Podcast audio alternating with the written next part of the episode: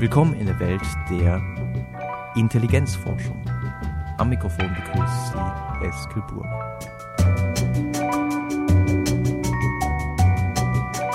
Konzepte der Intelligenz.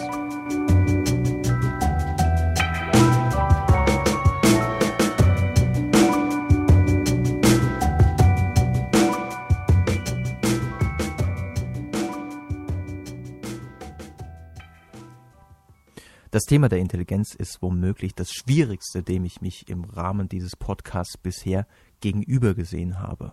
Zum einen, weil der Begriff der Intelligenz alles andere als klar definiert ist.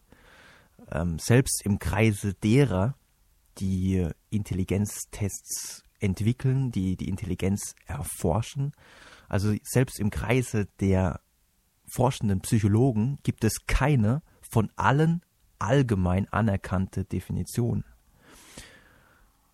Nur so ist es zu erklären, warum so eine operationale, wenn auch sich völlig im Kreis drehende Definition immer wieder äh, die Runde macht, die da lautet, Intelligenz ist das, was ein Intelligenztest misst. Naja, super. Ja, jetzt wissen wir, was Intelligenz ist. Immerhin ist der Konsensus darüber, was Intelligenz ist, und wir werden im Laufe der Episode genau darauf zu sprechen kommen, im Rahmen der forschenden Psychologen ein bisschen größer als im allgemeinen Sprachgebrauch. Ja, also was da alles als intelligent oder intelligentes Verhalten bezeichnet wird, das ist ja in höchstem Grade inflationär. Also man hört sowas wie sexuelle Intelligenz oder vielleicht auch kulinarische Intelligenz, wenn also jemand besonders intelligent ist, in Anführungsstrichen, besonders clever darin ist, ja, gesunde Nahrung für sich herauszusuchen. Das zeigt einfach, glaube ich, dass der Begriff der Intelligenz sich ziemlich gut verkaufen lässt und deswegen wird mittlerweile fast überall dieser Stempel Intelligenz drauf gedruckt. Dieser Begriffswirrwarr ist aber noch relativ harmlos verglichen mit dem anderen Problem, nämlich mit den ganzen Mythen und Glaubenssätzen, die sich an dieses Thema der Intelligenz anlehnen. Ein besonders schönes Beispiel dafür, finde ich, ist die Anekdote, die die amerikanische Forscherin Carol Dweck, vielleicht erinnert sich der eine oder die andere von euch noch an den Namen, das war jene Psychologin, deren Forschung ich die beiden Episoden 7 und 8 gewidmet hatte. Vielleicht die beiden bisher wichtigsten Episoden, die ich gemacht habe, weil sie zeigen, wie wir Zugang finden können zur Motivationslage von Schülern, aber nicht nur von Schülern, sondern eigentlich auch von uns selbst, beziehungsweise von ja, Menschen im Allgemeinen. Ja, Carol Dweck beschreibt in ihrem Buch Self Theories aus dem Jahr 1999 den Fall eines Nobelpreisträgers, der, nachdem er den Nobelpreis gewonnen hatte, mal einen Intelligenztest mit sich machen ließ. Er wollte einfach wissen, ja, wie intelligent bin ich eigentlich? Und das Ergebnis war für ihn in höchstem Maße überraschend, denn es kam heraus, dass er gar nicht so intelligent war, wie er die ganze Zeit von sich geglaubt hatte. Und sehr aufschlussreich finde ich das Fazit, das er aus diesem Erlebnis, aus dieser Geschichte für sich zieht. Er sagt nämlich, ja, wenn ich gewusst hätte, wenn ich damals, als ich mich entscheiden musste, wissenschaftliche Karriere oder führe ich eher so ein normales Leben, ohne, ohne dass ich jetzt da großartig nach den Sternen greife, wenn ich damals gewusst hätte, dass ich eigentlich gar keinen allzu hohen IQ habe und so gesehen also einen, einen Nachteil gegenüber meinen Konkurrenten habe, wenn ich das damals gewusst hätte, dann hätte ich doch niemals diese wissenschaftliche Karriere eingeschlagen, die mich aber letzten Endes immerhin zum Nobelpreis gebracht hat. Ich finde, das zeigt ganz schön, dass wir allgemein hin so einen gewissen Schicksalsglauben haben in Hinsicht auf den Begriff der Intelligenz. Also wenn man nicht besonders intelligent ist, dann ist damit schon der Erfolg im Leben besiegelt. Wir werden es wohl kaum noch zu was Großem bringen und wir können froh sein, wenn wir Steineklopfer oder Bundespräsident werden können. Das sind so zwei der sinnlosesten Jobs, die mir im Moment einfallen. Wobei ich den Steineklopfern dabei wahrscheinlich Unrecht tue. Dieser Glaube ist genauso falsch wie der Glaube, dass wir im Leben alles erreichen können, sofern wir denn nur wollen. Das ist ja im Grunde die entgegengesetzte Position, die man in vielen Ratgebern findet. Du musst nur häufig genug visualisieren, du musst nur X und Y machen. Das stimmt auch nicht, das werden wir aber im Laufe der nächsten Episoden uns mal genauer angucken. Wir werden sehen, dass es manche Berufe gibt, das sind wirklich nicht viele, aber manche Berufe, da ist es wirklich von Vorteil, eine hohe Intelligenz zu haben, weil einfach so viele Informationen auf einen einprasseln, neue Informationen. Und bei der Verarbeitung neuer Informationen und der, dem Schlussfolgern, wie man jetzt mit diesen Informationen umgeht, welche Handlungen man jetzt daraus, ähm, welche Handlungen sich da, daraus ergeben, dabei kann die Intelligenz wirklich von Vorteil sein. Nichtsdestotrotz kann man Defizite in der, in der Intelligenz durchaus kompensieren. Und das Stichwort beziehungsweise die Zauberformel wird dabei sein, das Akquirieren von Vorwissen. In der Psychologie würde man sagen, bereichsspezifisches Wissen. Das heißt, man muss in dem Bereich, wo man gut sein möchte, muss man einfach unglaublich viel Wissen haben. Und das ist in manchen Fällen sogar ein Vorteil und damit kann man manche Defizite, die man vielleicht in der Verarbeitungsgeschwindigkeit hat, durchaus kompensieren. Aber zu dieser Thematik in den nächsten Episoden ein bisschen mehr. In dieser Episode soll es, wie gesagt, mehr um die Frage gehen, was ist eigentlich Intelligenz? Wie können wir diesen Begriff definieren? Und dafür macht es durchaus Sinn, einen kleinen Abstecher in die Geschichte zu machen, und zwar zum Erfinder des Intelligenztests, zu Alfred Binet. Der hat nämlich im Jahr 1905 von der französischen Regierung den Auftrag bekommen, einen Test zu entwickeln, mit dem man die geistige Leistungsfähigkeit von Schülern ermitteln könne, damit man herausfinden kann, welche Schüler einen zusätzlichen Förderbedarf haben. Welche Schüler müssen denn beispielsweise auf eine Förderschule, weil sie im Vergleich zu den anderen Schülern ein bisschen benachteiligt sind, was die Intelligenz angeht.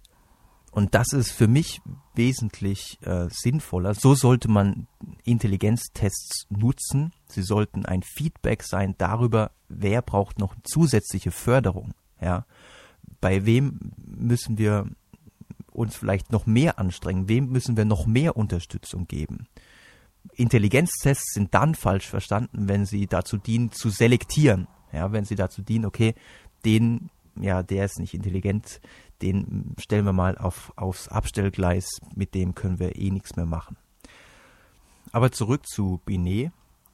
Binet und sein Kollege Theodor Seymour haben dann eine ganze Reihe an Aufgaben zusammengestellt, von denen sie glaubten, die sind geeignet, um die Intelligenz zu messen.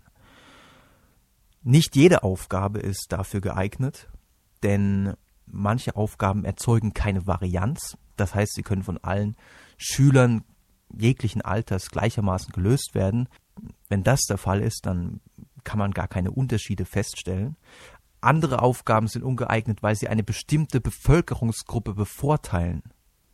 Also wenn eine Aufgabe beispielsweise wäre, wie viel Mehl muss in einen Brotteig oder wie lange muss ein Brötchen im Backofen backen, bis es fertig ist. Wenn das die Aufgaben gewesen wären, die Benet benutzt hätte, dann wäre rausgekommen, dass die Bäckerssöhne und die Bäckerstöchter die wohl intelligentesten der Bevölkerung sind.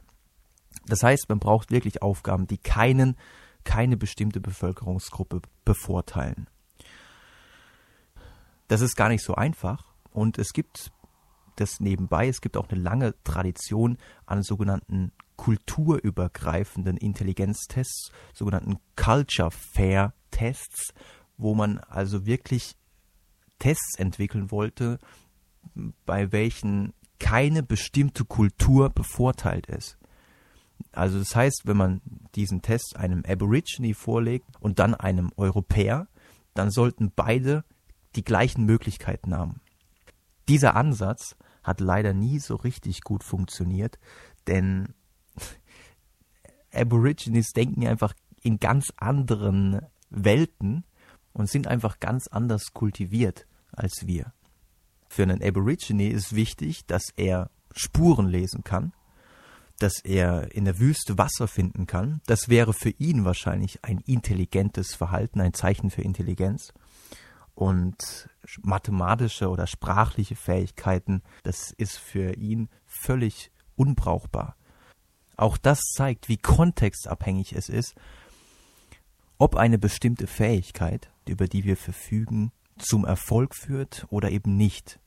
Wobei das Beispiel mit dem Aborigine eigentlich ein Beispiel ist für das, was ich gerade angesprochen habe, für das bereichsspezifische Wissen. Ja, der ist einfach sehr, sehr gut darin, in der Wüste Wasser zu finden und Spuren zu lesen. Von außen wären wir vielleicht geneigt zu sagen, hm, der hat wahrscheinlich eine gewisse Intelligenz, was das angeht. Hm, nicht ganz. Also wir werden gleich da näher drauf zu sprechen kommen, wenn wir versuchen, den Begriff der Intelligenz ein bisschen besser zu fassen zu bekommen.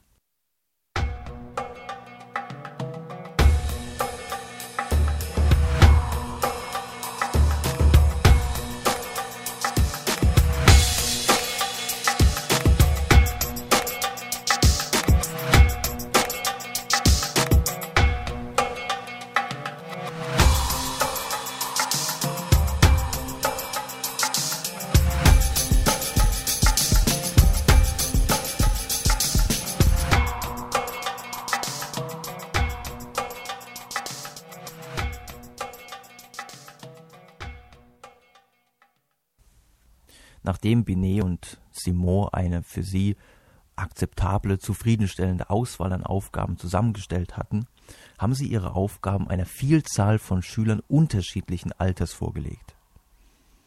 Somit konnten sie also herausfinden, wie viele dieser Aufgaben kann denn ein durchschnittlicher Sechsjähriger, ein durchschnittlicher Siebenjähriger oder ein durchschnittlicher Achtjähriger lösen. Und wenn sie dann den Fall eines Achtjährigen hatten, ja, der in ihrem Test nur so viele Aufgaben lösen konnte wie ein durchschnittlicher Sechsjähriger.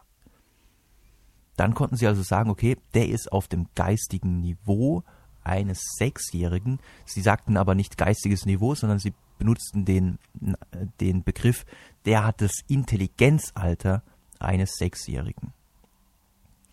Und wenn man nun, und jetzt kommen wir an, zu der Stelle, wo wir sehen werden, warum wir heutzutage den Begriff Intelligenzquotient benutzen. Das ist ganz offensichtlich ja ein Bruch.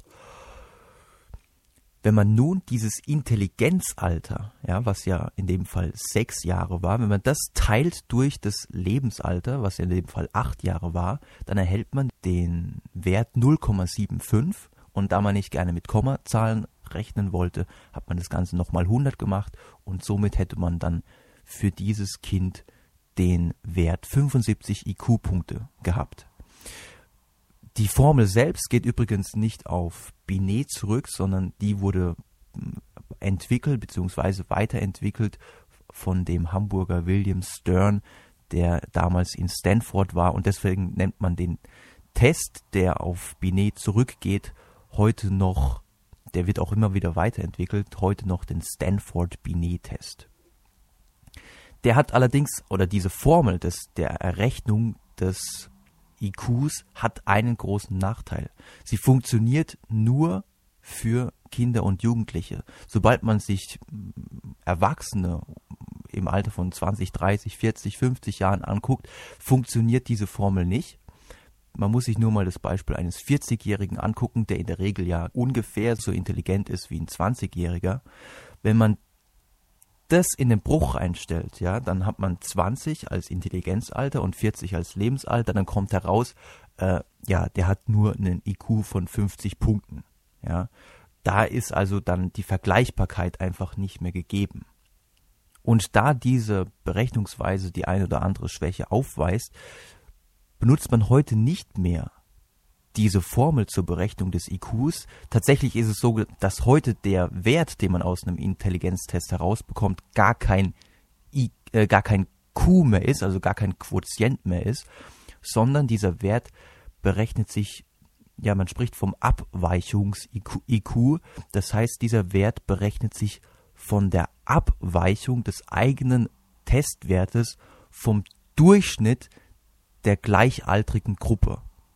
Also wenn ein 18-Jähriger einen Intelligenztest macht, dann wird sein Wert in Relation gesetzt zu den Werten, die die Gruppe der 18-Jährigen erzielt. Wie viel Aufgaben löst ein durchschnittlicher 18-Jähriger? Und wenn ich dann mehr Aufgaben löse, dann kann man, ähm, das Ganze hängt mit der Gaußschen Normalverteilung zusammen. Man geht davon aus, dass Intelligenz genauso wie das Merkmal Körpergröße oder Schuhgröße in der Bevölkerung normal verteilt ist. Ja, und wenn man dann schaut, okay, ähm, wir haben hier die Normalverteilung der 18-Jährigen und mein Wert, der fällt dann halt irgendwo in diese Kurve hinein, ja. Und daraus kann man dann, wenn man schaut, wie weit ist die Abweichung vom Mittelwert, daraus kann man dann den Intelligenztestwert ermitteln. Aber was hilft uns das alles in Hinsicht auf die Frage, was eigentlich Intelligenz ist?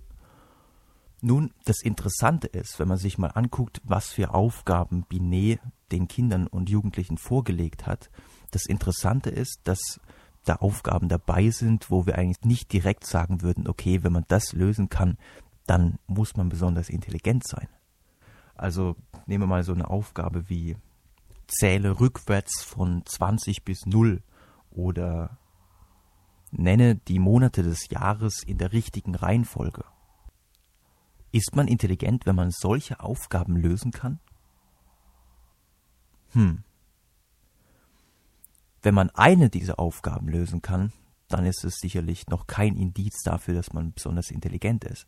Aber, und jetzt kommt ein ganz wichtiger Punkt, wenn man eine Vielzahl an Aufgaben, ja, Intelligenz könnte man so definieren, dass man sagt, es geht um die allgemeine Aufgabenlösefähigkeit. Wenn jemand eine Vielzahl von Aufgaben besser und schneller lösen kann als die anderen, dann ist das ein Indiz für eine höhere Intelligenz. Und diese allgemeine Aufgabenlösefähigkeit findet sich auch in einer Menge von Intelligenzmodellen, und zwar in dem sogenannten G-Factor, der Generalfaktor der Intelligenz. Dieser Begriff geht auf Charles Spearman zurück und der hatte wirklich herausgefunden, dass manche Menschen, ganz egal um was für eine Art von Aufgabe es geht, sie, egal ob es jetzt eine sprachliche Aufgabe ist, eine mathematische Aufgabe oder wenn es darum geht, ihr kennt es vielleicht aus dem Intelligenztest, ähm, Würfel mental zu rotieren, um dann zu sagen, okay, was befindet sich auf der Rückseite, wie viele Punkte müssen da sein oder sowas, dass manche Menschen, egal was für Aufgaben man ihnen vorsetzt, sie diese Aufgaben schneller und besser lösen können als der Rest.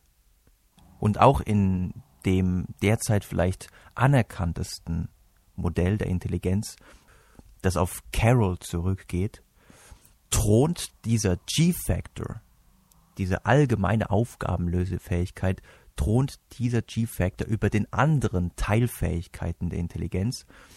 Das heißt, wir haben hier ein hierarchisches Modell, in dem Sinne, dass wenn ich einen Intelligenztest vorgesetzt bekomme, dass da dann wirklich Teilaspekte meiner Intelligenz abgefragt werden können, wie zum Beispiel die sprachlichen Fähigkeiten, aber auch meine allgemeine Gedächtnis- und Lernfähigkeit.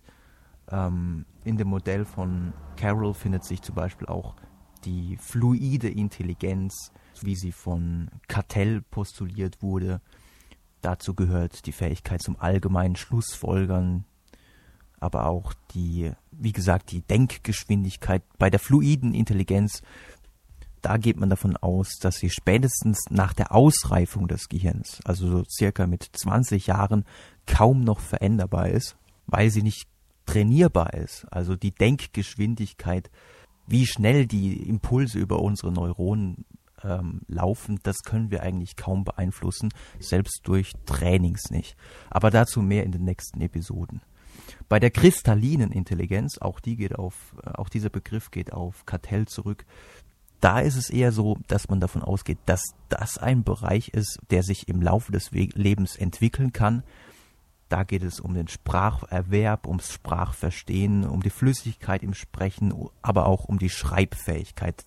Man sieht, das sind ja auch durchaus Dinge, die in der Schule gelehrt werden und von daher ist es kein Wunder, dass sich das im Laufe des Lebens verändern kann. Ja, im Großen und Ganzen kann man wirklich sagen, dieses Modell von Kartell ist vielleicht deswegen so akzeptiert, weil es die meisten größeren Modelle, die es zuvor schon gab, alle in sich integriert. Ja, wir haben die kristalline und die fluide Intelligenz von Kartell, wir haben die Primärfaktoren von Thurstone.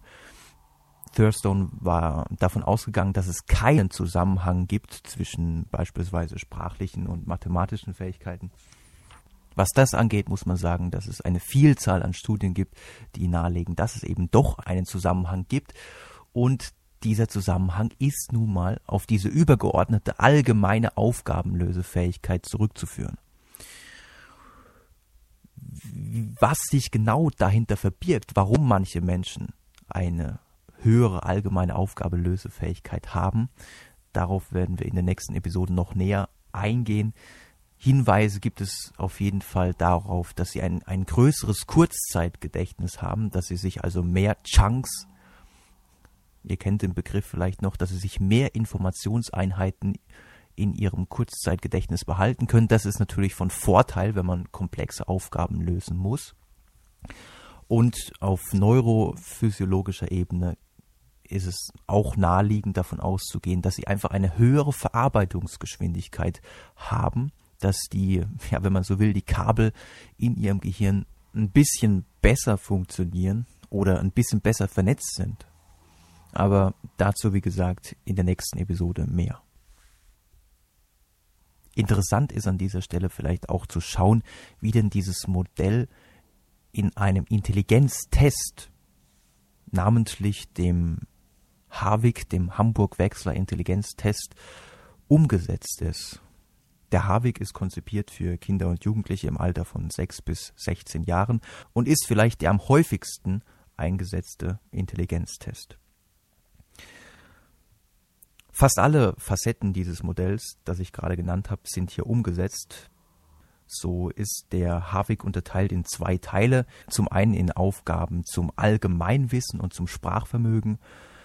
Da findet sich beispielsweise auch wieder die kristalline Intelligenz der zweite Teil, dort gibt es eine ganze Reihe an Items, so nennt man das in der Psychologie, eine ganze Reihe an Fragen bzw. Aufgaben zum räumlichen Vorstellungsvermögen und zur Wahrnehmungsfähigkeit. Also da steckt zum größten Teil dann auch die fluide Intelligenz drin.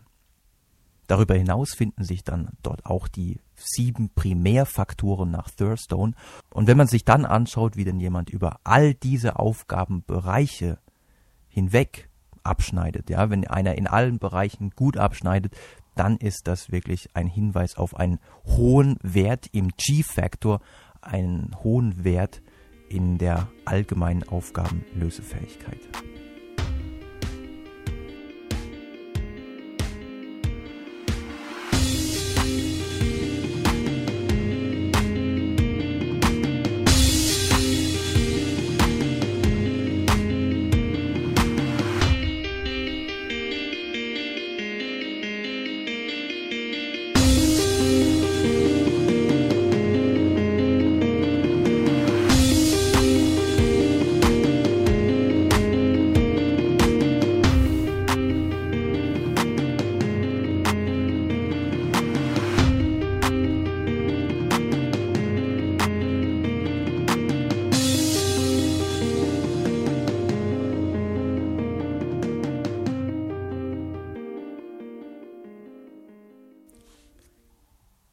Zum Ende dieser Episode möchte ich noch ein paar Worte verlieren zu zwei Ansätzen, die zu der von mir, ein, von mir eingangs beklagten Verwässerung des Begriffs der Intelligenz geführt haben. Also was ich euch gerade erzählt habe, das ist wirklich so, klar, ich meine, ich konnte jetzt nicht wirklich ausführlich darauf eingehen, aber das ist derzeit das führende Modell der Intelligenz. So versteht man Intelligenz im Kreise der forschenden Psychologen. Leider gibt es das eine oder andere Modell oder das eine oder andere Konzept, das auf keine, auf keiner empirischen Absicherung basiert, aber dennoch in der Bevölkerung einen großen Anklang gefunden hat, weil es vielleicht auch, so meine These, in mancherlei Hinsicht das den Leuten erzählt, was sie gerne hören möchten. Ein solcher Ansatz ist beispielsweise das Modell der multiplen Intelligenzen, das auf Howard Gardner zurückgeht, dem von Seiten der Forschungswelt immer wieder vorgeworfen wird, dass er wirklich sein, sein Modell auf Anekdoten stützt. Das heißt, er hat bekannte, berühmte Persönlichkeiten studiert und hat dann gesagt, okay, ein, ein Mozart, ja, der hat eine große musikalische Intelligenz. Oder ein Roger Federer, der hat eine hohe körperlich-kinästhetische Intelligenz.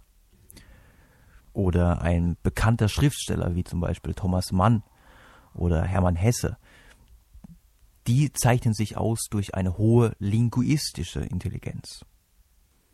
Also mal abgesehen davon, dass eigentlich nichts dadurch gewonnen ist, dass man eine Fähigkeit mit dem Stempel Intelligenz kennzeichnet, wird an Gardners Ansatz häufig kritisiert, dass er zum einen gar nicht so neu ist. Also manche Intelligenzen, die er postuliert, finden sich beispielsweise schon bei Thurstone. Zum anderen sagt er, es gäbe keinen äh, Zusammenhang zwischen seinen multiplen Intelligenzen. Auch das weiß man mittlerweile. Es gibt einen äh, Zusammenhang, nämlich den G-Factor. Und, auch das ist ein Problem seiner, seiner Theorie, er scheint noch lange nicht fertig zu sein mit seiner Suche nach weiteren Intelligenzen. Er spricht auch in neueren Publikationen von einer spirituellen oder einer existenziellen Intelligenz, also der Fähigkeit, über große Fragen wie den Sinn des Lebens nachzudenken.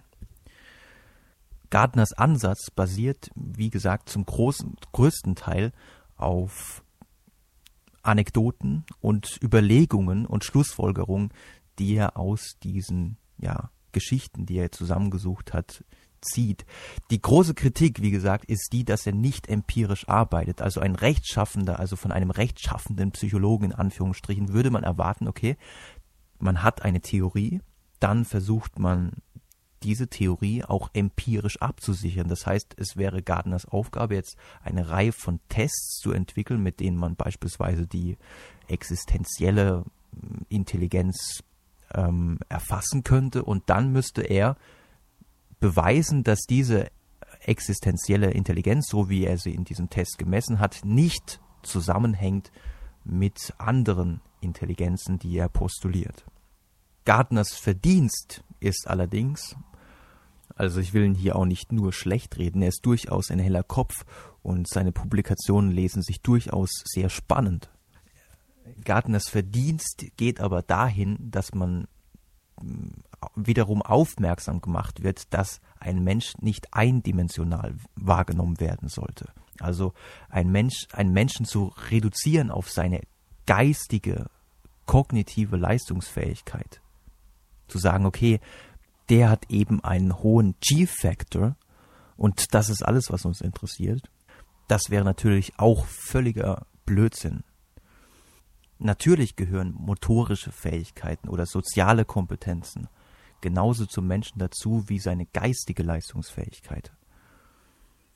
Das Problem ist nur, also Gardner hätte sich mit Sicherheit nicht so viel Kritik von Seiten der forschenden Psychologen auf sich gezogen, wenn er das Ganze nicht mit dem Begriff der Intelligenz gelabelt hätte. Gleiches gilt übrigens auch für das Konzept der emotionalen Intelligenz, was auf den Redakteur der populärwissenschaftlichen Zeitschrift Psychology Today, Daniel Goleman, zurückgeht, der da zum Beispiel in seinem Buch behauptet hat, dass fast 90 Prozent des Unterschieds zwischen beruflich hochleistenden und durchschnittlich leistenden auf den emotionalen Intelligenzquotienten zurückginge. Das ist eine Aussage, die übrigens empirisch alles andere als bewiesen ist. Da gibt es überhaupt keinen Hinweis für. Und das ist auch ein Grund, warum er den Unmut vieler Forscher auf sich gezogen hat. Er postuliert etwas und ähm, er macht durchaus auf wiederum auf den wichtigen Punkt äh, aufmerksam, dass zum Menschen eben auch sowas wie die soziale Kompetenz dazu gehört. Wir sollten den Mensch nicht in einer Dimension wahrnehmen. Auf das Gleiche hat ja auch Gardner hingewiesen. Aber dafür den Begriff der Intelligenz zu benutzen, ist einfach nicht, nicht hilfreich, ja. Und so eine Aussage wie die emotionale Intelligenz ist in Hinsicht auf den Lebenserfolg genauso aussagekräftig wie der IQ, kann man auch nicht stehen lassen, weil es zum einen kaum wirklich valide Tests zur Messung der emotionalen Intelligenz gibt. Also wir hier ein ähnliches Problem haben wie bei Gartner. Jetzt wird vielleicht der eine oder die andere sagen, aber Moment mal, ich habe doch letzt äh, in der Brigitte und in der Hör zu, da sind doch überall diese, testen Sie Ihre emotionale Intelligenz. Und dann wurden mir fünf Fragen gestellt und dann habe ich als Wert rausbekommen, dass ich eine ziemlich hohe emotionale Intelligenz habe. All diese Tests, so bitter es ist, könnt ihr in die Tonne hauen, weil komischerweise kommt da wirklich meistens genau das raus, was man gerne hören würde. Und zum anderen gibt es bei der emotionalen Intelligenz das Problem, dass wenn ich dann für schon bekannte Persönlichkeitsmerkmale kontrolliere und auch noch für die, ja, ich sag jetzt mal, herkömmliche Intelligenz, also die kognitive Intelligenz, kontrolliere, dann geht die Vorhersagekraft der emotionalen Intelligenz für Faktoren des Lebenserfolgs teilweise drastisch gegen Null. Dennoch hat auch dieses Konzept der emotionalen Intelligenz enorme Resonanz gefunden in der Bevölkerung, was wiederum wahrscheinlich darauf zurückzuführen ist, also Goldman verspricht zum Beispiel, dass man die emotionale Intelligenz, die ja, wie er sagt, für den Lebenserfolg so wichtig ist, man, man könne die deutlich leichter lernen als die ja, kognitive Intelligenz. Und solche Aussagen hört man natürlich sehr gerne, ja. Also wir alle hätten gerne eine gerechte Welt und wenn uns dann jemand sagt, okay, es gibt da sowas wie die emotionale Intelligenz und du kannst die trainieren und dann wirst du im Leben erfolgreich werden, ja. Sowas hören wir natürlich gerne. Es gibt durchaus Trainings, mit denen man die soziale Kompetenz, ja, ich spreche von sozialer Kompetenz, das ist der Begriff, wie man das in der Psychologie nennen würde man muss es nicht emotionale Intelligenz nennen. Es gibt durchaus Trainings, wo man diese soziale Kompetenz trainieren kann.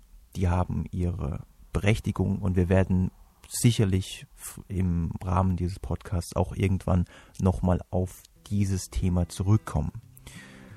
Für diese Episode ähm, hoffe ich, ihr habt was mitgenommen hinsichtlich des Intelligenzbegriffs und hoffe, ihr habt verstanden, dass nicht überall, wo Intelligenz draufsteht, wo man den Stempel Intelligenz drauf gemacht hat, dass da auch wirklich Intelligenz drin ist.